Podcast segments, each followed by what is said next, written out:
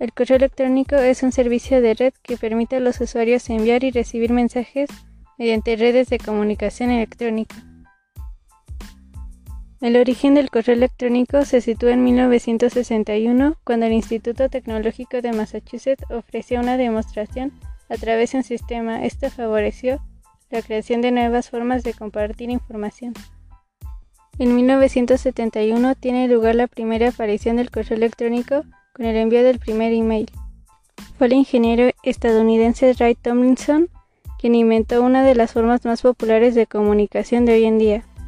En la actualidad existen aproximadamente 2.200 millones de usuarios de correo electrónico en todo el mundo. El primer país en hacer uso del correo electrónico fue Estados Unidos de América en 1972.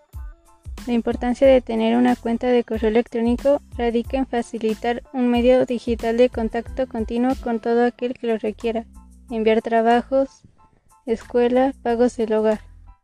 La dirección electrónica se compone de la primera letra del nombre del usuario acompañado de su apellido o apellidos.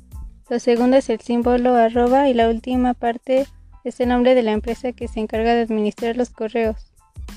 Los proveedores de email más conocidos son Gmail, tiene buenos elementos de organización y elimina fácilmente correos no deseados. Las ventajas de usar Yahoo es su fácil integración a Facebook y la privacidad que otorga al usar mensajes desechables. Gracias por su atención.